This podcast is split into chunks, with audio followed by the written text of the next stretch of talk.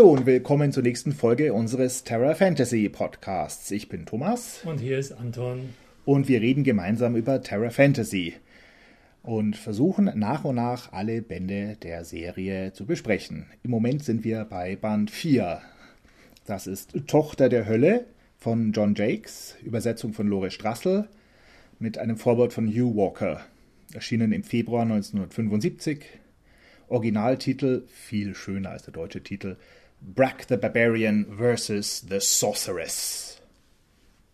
Ersterscheinung 1969, stimmt's? So, so alt und altmodisch, das mir heute vorkommt, das Buch, dann war das damals so brandaktuell. Ähm, wenn wir schon den Hugh Walker wieder erwähnen, in diesem Band verrät er ja endlich mal seinen zumindest zeitweiligen Aufenthaltsort im schönen Unterammergau. Kann doch nicht sein, oder? Äh, doch, ich weiß nicht, weißt du, kennst, kennst du, weißt du was über Hugh Walker?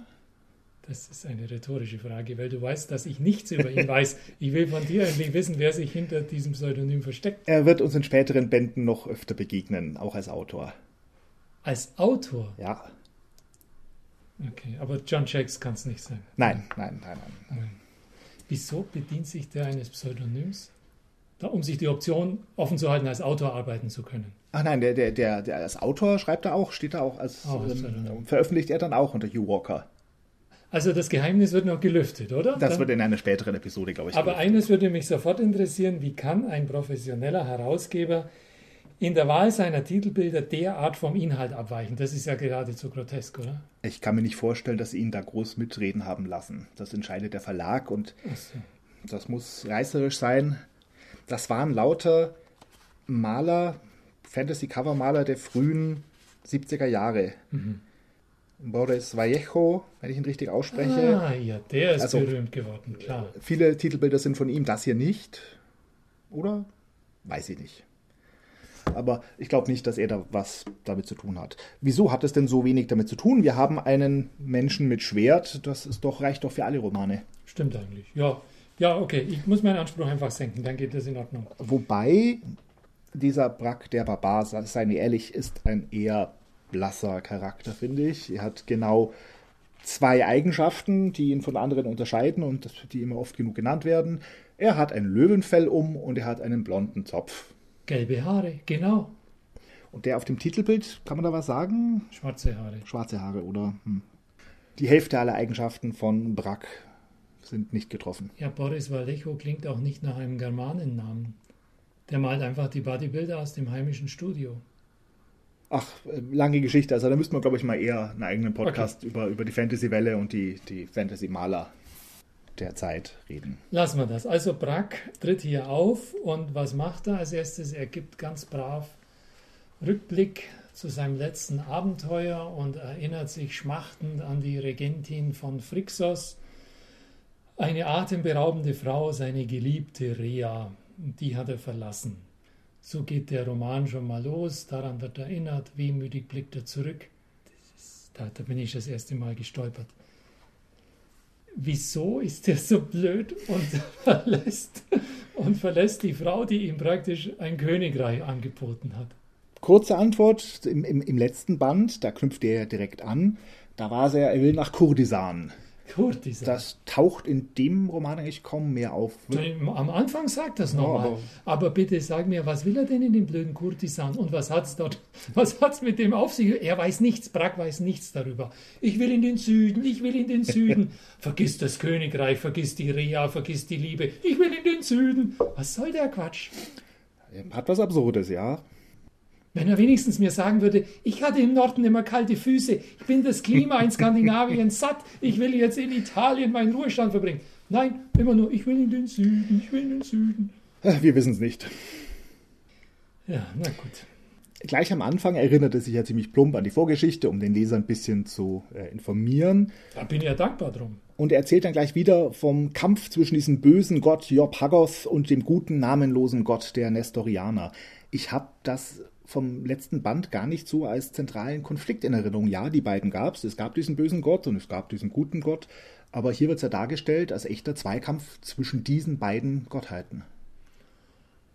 Im letzten Band der Brack-Abenteuer kam das doch nur beim Höhepunkt zu dieser wilden Auseinandersetzung. Aber es war nichts beherrschende Thema, das stimmt. Und die Ankündigung auf den ersten Seiten in diesem Roman, die fand ich ein bisschen frustrierend, weil er mir damit ja vorweggenommen hat, um was es eigentlich geht. Damit weiß ich ja schon, was wieder auf mich zukommt. Ja, ich fürchte, das wird für alle Bände äh, gelten. Ist das bei Brack immer so? Ich habe keine anderen gelesen, aber ich fürchte das Schlimmste. Mhm. Dieser, dieser Konflikt, der da angedeutet wird, der, unser, unser lieber Jakes, der muss in irgendeiner Weise davon fasziniert gewesen sein, diese, diese frühchristlichen Richtungen und, und Sekten und Gruppierungen, die haben es ihm irgendwie angetan. Aber ich bin auch, um das gleich vorwegzunehmen, in diesem Roman wieder nicht draufgekommen, warum und wieso und wie genau.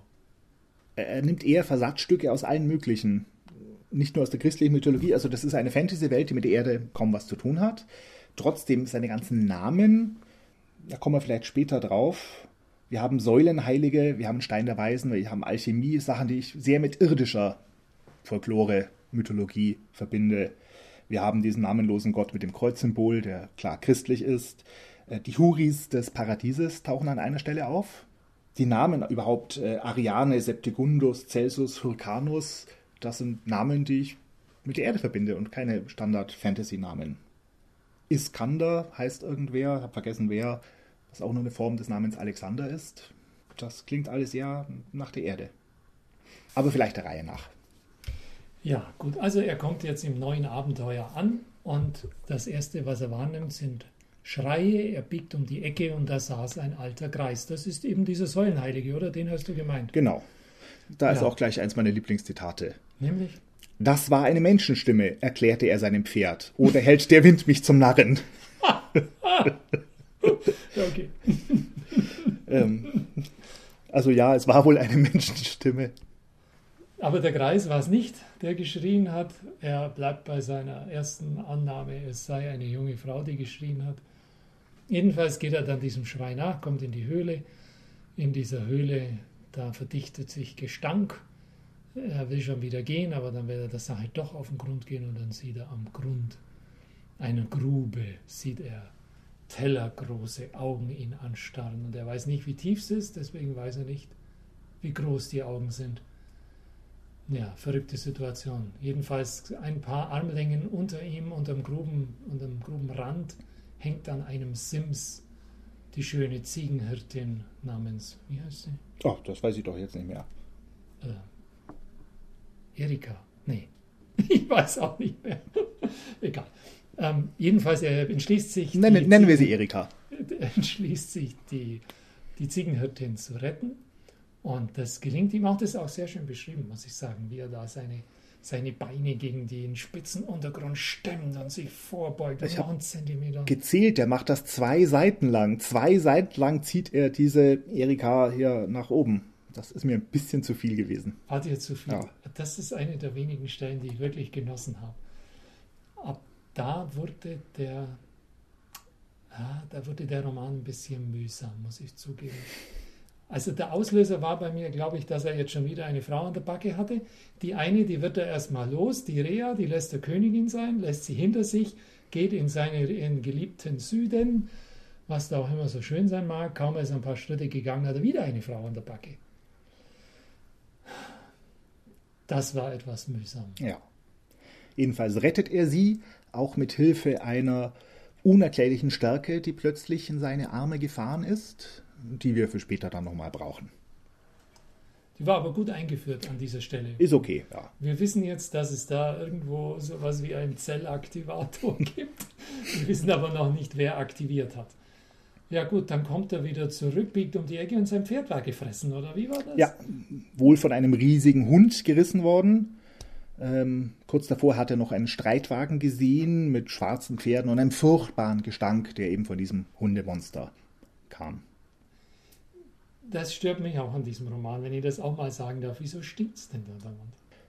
der, der, lässt sich aus über jeder Gelegenheit. Es stinkt, es stinkt, es stinkt. Es stinkt infernalisch, es stinkt bestialisch, es stinkt furchtbar, es stinkt nicht mehr auszuhalten. Ein schrecklicher Gestank, ein fürchterlicher Gestank, was er alles zusammenbringt.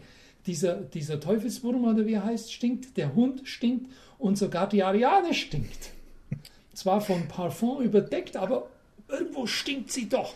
Sage mal, also was ist, war das ernst gemeint? Ja, ja, klar. Der ganze Gestank in dem Roman war ernst gemeint.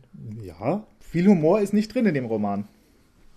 Jedenfalls beschließt Brack, er muss sein Pferd rächen. Und im nächsten Kapitel haben wir die Standardszenen aus jedem Western. Ein Fremder kommt in die Stadt. Die Einwohner machen Zeichen gegen den bösen Blick. Es ist besser, wenn man nicht so viel darüber spricht, sagen sie ihm. Und äh, er betritt dann die Taverne, glaube ich. Das Piano hört auf zu spielen. Nein, es war nein, ja, ein anderer Das war ein anderer Film, ja. ja. Na, oh. Er verlangt ordentlich zu essen und bekommt das ja. auch. In diesem Land herrscht Strand von den silbernen Waagschalen, der regiert das Land gerecht.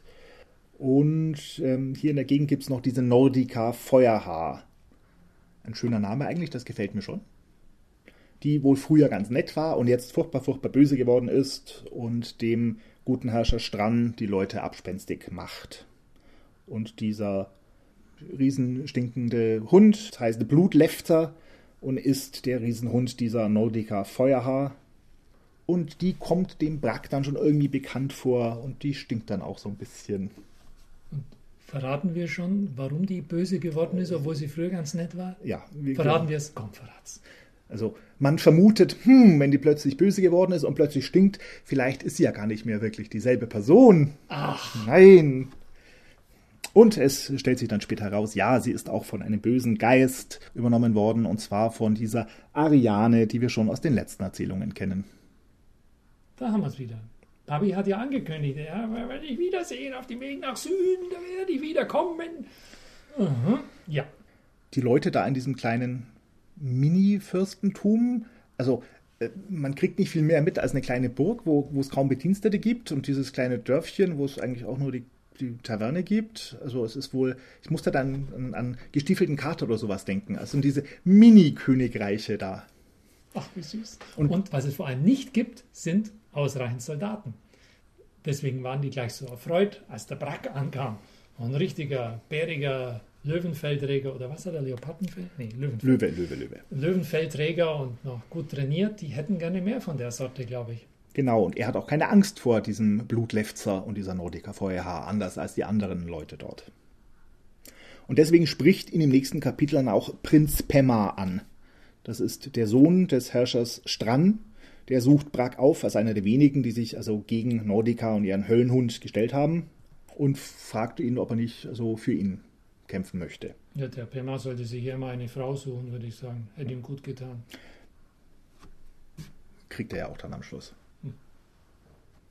Brack, äh, will der eigentlich erstmal wieder vorziehen oder bleibt er gleich freiwillig da? Weißt du das noch?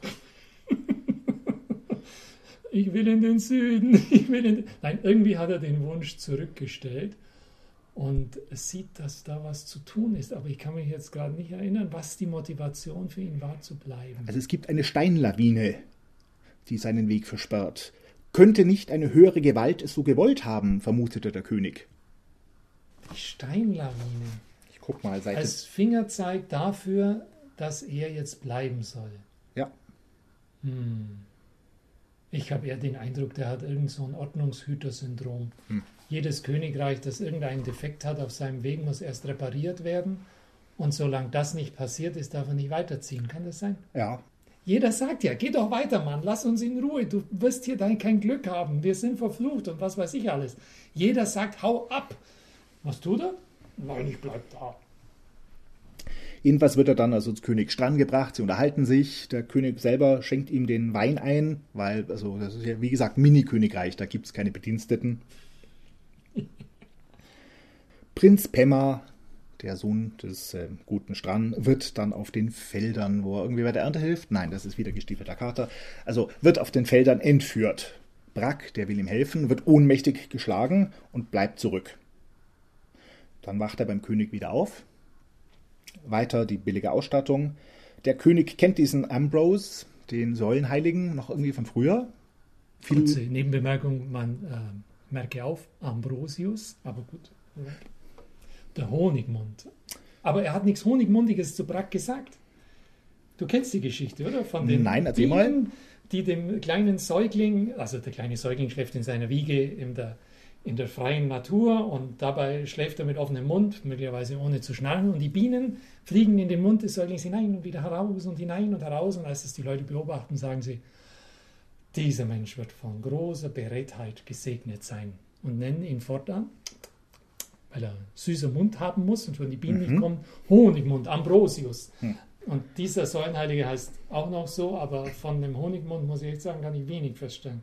Der ist eher der große Schweiger. Und, ich, weiß, er hat eine andere Funktion in dem Roman, und, aber gut, nur am Rande.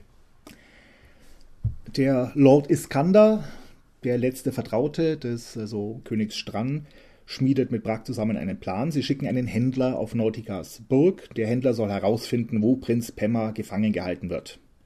Brack klettert dann heimlich in die Burg rein, befreit Prinz Pemmer, muss aber an seiner Stadt dort bleiben, weil irgendeine dünne Geschichte, das Seil reicht nicht oder das Seil reißt oder irgend sowas. Sitzt Brack also als Gefangener in Nautica Feuerhaars Burg. Wird entdeckt, wie beim letzten Mal schon möchten die Schurken ihn ihrem Gott opfern. Und zwar sollen geopfert werden für jedes der vier Elemente eines. Also die üblichen vier Elemente vermutlich. Feuer, Erde, Wasser, Luft. Man könnte ja meinen in einer Fantasy-Welt, dass es da vielleicht mal drei oder fünf Elemente gibt und die vielleicht ein bisschen anders sortiert sind, aber nein, sie halten sich an die griechischen. Um bei der Western-Terminologie zu bleiben, er könnte drei nehmen. Erde, Luft und Feuerwasser.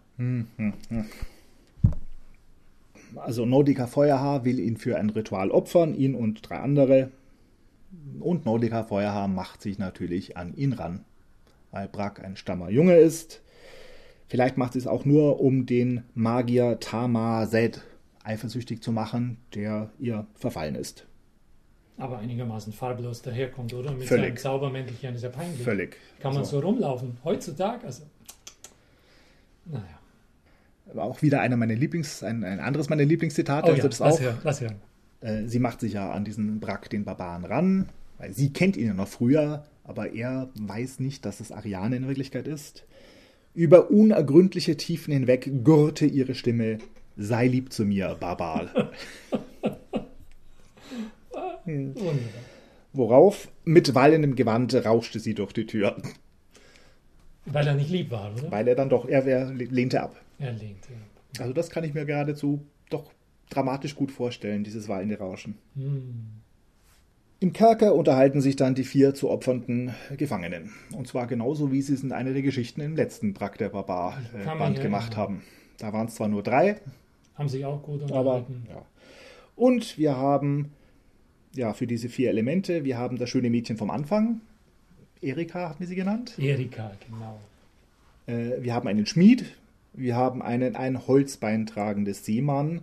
Rate mal, wer für das Element ähm, Wasser dann stehen wird. Ich weiß nicht, die Erika?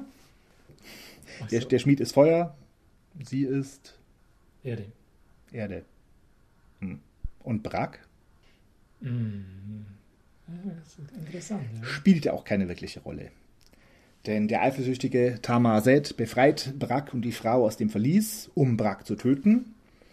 Denn er will dann Brack in einen Gang stecken, verschlossen durch einen Stein. Und das Mädchen, das dann doch, äh, das er vergewaltigen will, relativ deutlich, flieht also kurz bevor der Stein wieder vor die Höhle des, vor die Öffnung des Gangs geschoben wird, flieht sie noch zu Brack rein. Und dann ist der Stein aber schon zugerollt und sie kann nicht mehr raus. Und der Tamaset steht draußen alleine da und sagt sich, naja, dann soll sie halt mit Brack zusammen sterben, jenseits also dieses Steins. ja, was ist denn hinter dem Stein? Musst du uns schon sagen. Überraschung, der Gang führt dann in die Höhle des Teufelswurms Aha. vom Anfang. Da haben wir ihn wieder. Der mit den tellergroßen Augen, oder? Sie klettern am schlafenden Monster vorbei. Womit klettern sie denn? Mit, mit Diese Frage ist in diesem jetzt zu besprechenden Kapitel nicht erlaubt. Denn die normalerweise geltenden Gesetze der Physik in diesem Fantasy-Roman gelten für diesen Kampf mit dem Teufelswurm nicht mehr. Hm. Man kann dort springen, wie auf dem Mond. Man wird dort von Wänden angezogen, teilweise wie auf Jupiter. Die Schwerkraft nimmt dann aber plötzlich wieder ab. Man kann dort ganz merkwürdige Dinge tun, die sonst nirgendwo möglich sind. Woher das kommt, weiß ich nicht. Ob es überzeugend dargestellt wird, möchte ich bezweifeln, aber es geht. Ja, sie klettern also in einer ziemlich ähnlichen Kletterszene wie im ersten Kapitel wieder raus, treffen dort auf den totgeglaubten, inzwischen wahnsinnigen Alchemisten und Vater von Nordica Feuerhaar namens Celus, Celus? Celsus Hyrcanus. Der brabbelt ein bisschen wahnsinnig vor sich hin, worauf der Wurm erwacht und da kommt es eben zu diesem furchtbaren Kampf. Ein langer, langer Kapitel, langer, ziemlich fader letztlich äh, Kampf mit dem Wurm, weil irgendwie klar ist, ja, der wird den jetzt am Ende besiegen, ja, ja, ja. Aber hoher Blutverlust. Ständig, was heißt Blut? Lebenssaft. Ständig ist von seinem Lebenssaft die Rede. Okay. Brack hackt ihm erst die Zunge ab, dann ein Auge aus und so nach und nach äh, fließt immer mehr Lebenssaft, der irgendwie auch giftig ist. Ätzend. Ätzend, ja. Aber auch schmierig, weil er kann sich letztlich dadurch, dass er gut äh, als Ganzes praktisch wie Siegfried von diesem Zeug eingeschmiert war, kann er sich wohl flutschend irgendwie retten. Ja. Also es war, das war nicht ganz klar. Jedenfalls besiegen sie den Wurm irgendwie, geht aber nicht weiter raus, der Ausgang ist zu, also gehen sie wieder dorthin, wo sie herkamen, wieder an diesen Gang, der von dem Stein verschlossen ist, und schieben den Stein zur Seite und gehen raus. Und was sagt die Erika? Hm, du stinkst. Ist nicht so? Nein, sie sagt zu ihm, ich habe dich gereinigt und seine Haut fühlte sich plötzlich ganz anders an. Er fragt sich noch, mit welchem Waschlappen hat sie das wohl getan? Dann sagt sie, mit Moosen. Hm, die Details habe ich mir nicht so gemerkt. Ach, das sind die besten. Hm. Ja, und es war etwas enttäuschend bei dem, also nicht enttäuschend, ich habe mir nicht so viel erwartet, aber es ist ein bisschen fad. Ähm, hätte sie die ganze Sequenz eigentlich schenken können. Jedenfalls schleichen sie dann wieder durch die Gänge. Eine Wache wird irgendwie in einem Absatz kurz erledigt, im Nebensatz, ohne dass man es richtig mitkriegt. Und überall stehen jetzt plötzlich Job Haggos Statuen. Das sind diese Statuen des finsteren, finsteren Gottes, der in den letzten Geschichten eine Rolle gespielt hat und jetzt eben auch wieder eine Rolle spielt, weil Nordica Feuerhaar wohl eine Anhängerin dieses finsteren Gottes ist. Draußen gibt es Belagerungsgeräusche. Prinz Pemma, der befreit worden ist, ist anscheinend mit einer kleinen Armee, also ein paar Leuten, angerückt und macht Belagerung der Burg von Nordica. Elinor, so heißt sie. Nicht Erika. Elinor. Hm, danke. Ein bisschen Respekt sollte man schon haben. Also Elinor und Brack befreien die beiden anderen Gefangenen, wobei einer davon, der Schmied, ziemlich offensichtlich jetzt vom Bösen besessen ist, zur anderen Seite übergelaufen ist. Werden gejagt von riesen Vampir-Fledermäusen mit irgendwelchen Blutbeuteln dran. Die fand ich jetzt wieder ganz nett. Also das war immerhin originell. Sie werden gefangen genommen. Sie werden überhaupt ziemlich oft gefangen genommen. Und jedes Mal kriegt Brack eins auf den Kopf und wird ohnmächtig. Ich habe mal gezählt, am Ende von Kapitel 4 ohnmächtig und gefangen, am Ende von Kapitel 5 ohnmächtig und gefangen, am Ende von Kapitel 9 ohnmächtig und gefangen und am Ende von Kapitel 11 auch wieder ohnmächtig und gefangen. Der hält was aus. Dann sind sie alle oben auf der Burg. Der Schmied gibt mit einer Liebesnacht mit Nordica an, deswegen ist er auch zu den Bösen übergelaufen. Brack sagt ihm, äh, dass er alles über Job, Hagos und Ariane weiß und provoziert den eifersüchtigen Tamar. Jetzt taucht er nochmal kurz wieder auf, provoziert den so lange, bis der den Schmied angreift und großes Durcheinander und Tamar stirbt dabei irgendwie. Ich weiß nicht mehr wie, wir werden ihn nicht groß vermissen. Worauf Elinor und Brack das Tor nach außen öffnen und eigentlich entkommen wollten, aber da haben wir dann eine, ein schönes Standbild Nordica Feuerhaar und ihr Riesen Blutletzter. Die zwei allein halten die ganze, vermutlich recht kleine, Armee von Prinz Pemma in Bann. Nordica ist im Begriff, die Armee zu bestechen, sagt, hier, ich habe jede Menge Geld, Stein der Weisen und so weiter, den will sie erhaben, dazu das ganze Ritual. Und Brack ergibt sich dann, lässt sich gefangen nehmen. Und warum eigentlich? Weil sie dann den Prinzen Pemma ziehen lassen soll. Wie uneigennützig ja, so ist er halt. Sie lässt aber trotzdem auf Prinz Pemma und König Stran feuern. Und wir sind wieder oben auf der Burg, wo wir vorhin schon waren. Die vier Winde werden beschworen. Kommt jetzt der Angriff von dem Hund? Nee, der kommt eigentlich, der kommt ganz am Schluss, als, als, als, als alles schon vorbei ist, so als kleiner Nachgedanke. Der ah. Hund taucht eigentlich irgendwie, hm, spielt erst am Schluss wieder eine kleine Rolle. Mhm. Jetzt gibt es eine lange Beschwörung wegen der vier Winde, weil alles viermal wiederholt wird.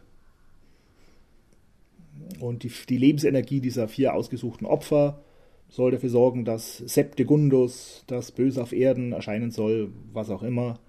Und er soll dann einen Haufen Blei in Gold verwandeln. Dann geht alles ziemlich schnell. Brack erinnert sich jetzt plötzlich, hey, da war doch dieser merkwürdige Kraftschub ganz am Anfang. Und sendet seine Gedanken an äh, den Säulenheiligen Ambros. Ambrosius. Der soll den Celsus herschicken.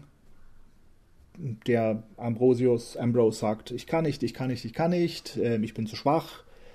Bittet dann aber den namenlosen Gott um Kraft und sagt, der wird also sich opfern, wird mit dem Leben dafür zahlen, um die Kraft zu haben, den Celsus herzuschicken. Ja, und durch Magie erscheint Celsus Hyrcanus äh, und stört dieses Ritual. Aus Gründen, die ich nicht ganz begriffen habe, bricht dann einfach alles zusammen. Ja, ich kann dir da nicht helfen.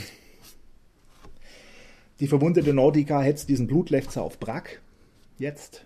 Jetzt kommt er Und der schmeißt ihn die, die, den Turm runter oder so. über die Brüstung. Ja. Ah, Hm. dieses Mistviech.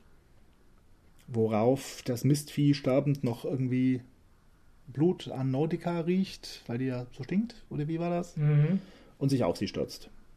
Und die Burg stürzt ein, und wegen der Winde oder so. Ich dachte, die Ariane kann sich vorher noch retten aus dieser vom Hund zerfetzten Nordica. Ja, muss wohl so sein. Ja.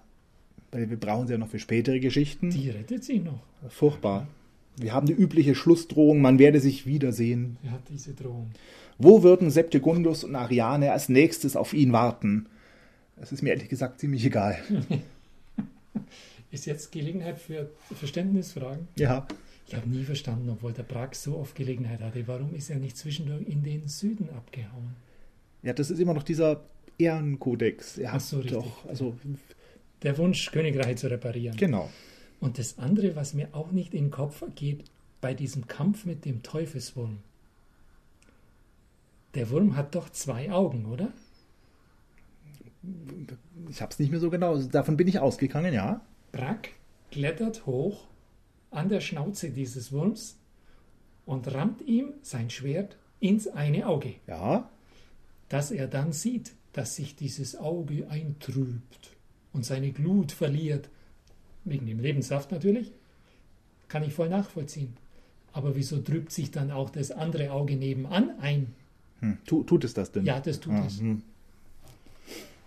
Was wissen wir schon über Xenobiologie? Xenobiologie. Das ist es.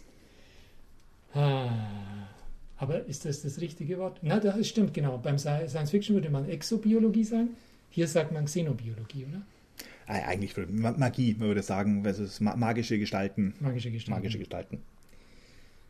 Ja, wieder ein Brack-Abenteuer ist dahin. Es gibt noch eine ganze Reihe mehr, äh, wo die herkommen. Das stehen wir auch noch durch. Okay. Dann freuen wir uns auf ein neues Abenteuer. Hoffentlich nicht mit Brack, sondern vielleicht was anderes beim Ah. nächsten Band Terra Fantasy. Aus der Hexenwelt. Jawohl. Anton sagt Tschüss. Danke fürs Zuhören. Tschüss!